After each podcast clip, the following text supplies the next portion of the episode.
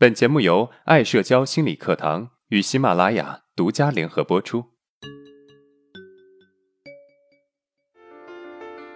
走出社交恐惧困扰，建立自信，做回自己，拥有幸福人生。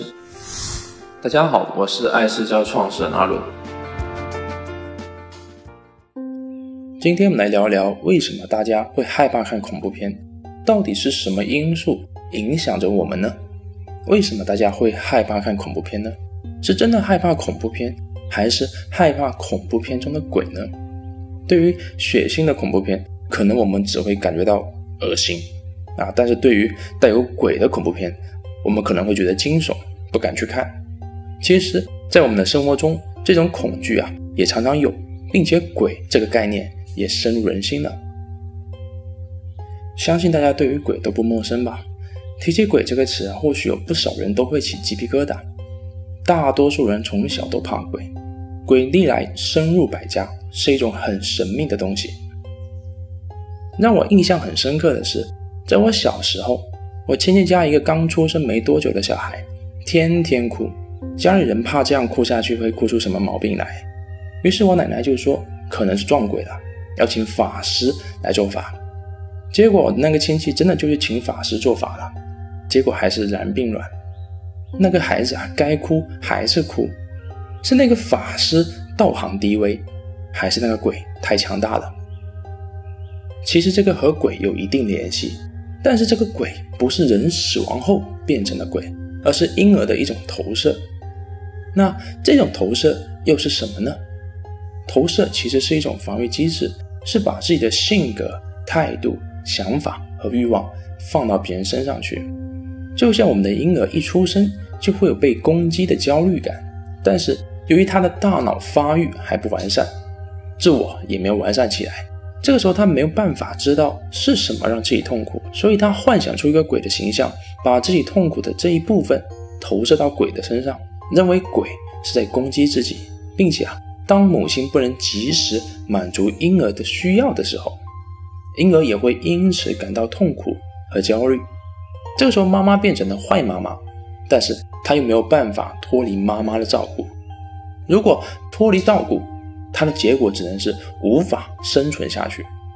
如果她知道这是妈妈在攻击自己，她会感到绝望，不知所措。所以，她把这个部分投射到所谓的鬼身上，以保持自己和妈妈的抚养关系，为了更好的生存下去。随着婴儿的成长，如果妈妈照料得好，让婴儿能够感到妈妈的爱，这种对鬼的恐惧会慢慢的潜伏起来，我们会慢慢的忘记对鬼的恐惧，但是这不代表这种恐惧消失了，在一定的情景下会被激发而出现。就比如我在十几岁之前，处在那种懵懂时期，那时候我天不怕地不怕，对于鬼一点都不恐惧。还记得在我八岁的时候。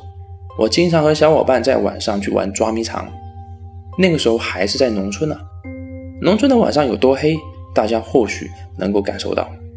经常躲着的时候，我会一个人躲在柴房里，那时候心里总是砰砰直跳，不是因为害怕，而是因为太兴奋了。那什么时候怕鬼的呢？反而是在我大学的时候，我才开始怕鬼的。前几年是我最怕鬼的时候。不知道大家是不是和我一样啊？比如我去电影院看完恐怖片回来，我感觉我的生活变成了鬼片，我变成了被鬼残害的主角了。特别是我一个人晚上在家的时候，看着窗帘突然动起来，我会觉得窗帘有只随时会冲出来的鬼。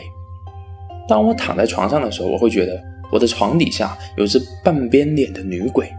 甚至在我半夜起来准备去上厕所的时候，我会觉得我的马桶中会有一只手。冲出来把我抓进马桶里，我当时觉得我快被鬼逼疯了。后来我才知道，我怕的可能不是鬼，而是现实的一些东西。只不过是因为我把这个部分投射到鬼身上。那为什么会这样呢？我觉得可能是因为小时候我在家里得到比较多的爱，爸爸妈妈总是陪在我身边，我知道爸爸妈妈的爱不会离我而去。而这种感觉会内化为我内心的稳定感，让我有一种被爱保护的感觉。后来上大学了，离开了家，要和舍友建立新的关系，要和同学处好关系，甚至啊，有时候还想交女朋友。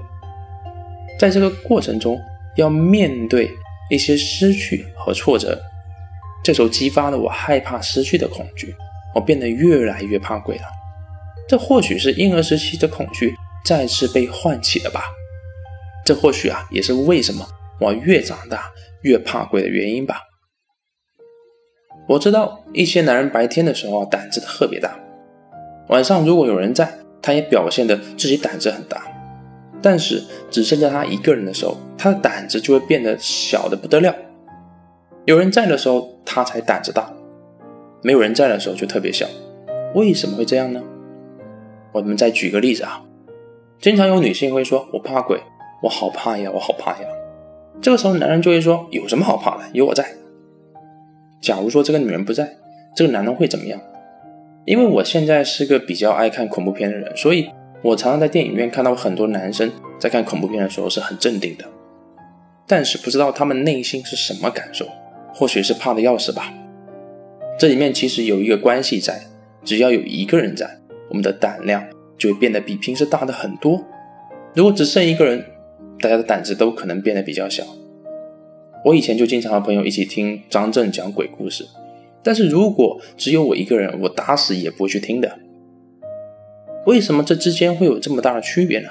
因为有一个人在我们身边，我们就有一定的牵系感，这让我们觉得比较安全。那什么是牵系感呢？牵系感就是啊，我们心中会去牵挂一个人，同时也希望别人牵挂着我们，比如男女朋友关系、亲子关系，这就是迁徙感。每一个人都渴望和别人有链接，就像婴儿小时候渴望和妈妈建立链接。如果妈妈这个时候常常不在身边，那么她就会哭得特别厉害。所以现在我能够理解，其实啊，怕鬼其实和小时候的这种经历有很大的关系。如果当时我们的妈妈对我们比较粗心，那么我们对鬼就会有很深的恐惧，因为我们常常缺少这种链接。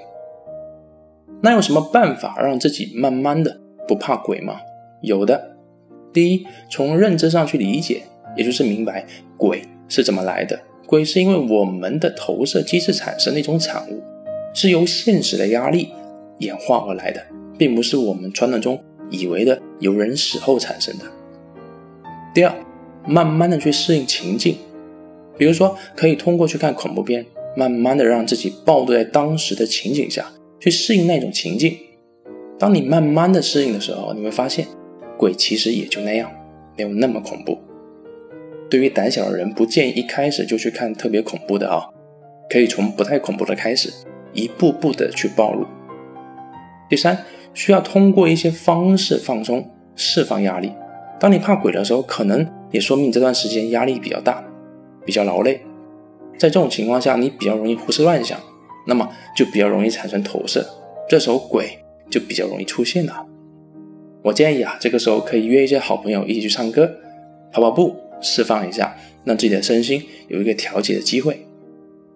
第四，需要增强与周围的牵系感，就是可能最近你身边感觉的爱比较少，这时候可能你会很孤独，也就是缺少牵系感。那么此时可能需要一些亲密关系，你可以去交一些新的朋友啊，啊，有能力的话也可以选择回到爸妈身边去待上一段时间，啊，重新感受一下爸爸妈妈的爱，找回和爸爸妈妈之间的链接，这或许啊，很大程度上。减轻我们的孤独感和恐惧，自然啊就会减少对鬼的投射了。那么，我们来回顾一下今天的知识点。第一，婴儿怕鬼其实是投射这种防御机制在运行，是为了保护自己不崩溃，把自己的焦虑和痛苦投射到鬼身上，以此来缓解被害焦虑的恐惧。第二，这种恐惧随着时间的推移会慢慢的潜伏下来，并且啊。在你压力比较大的时候，或者缺少亲密关系链接的时候，再次被激发。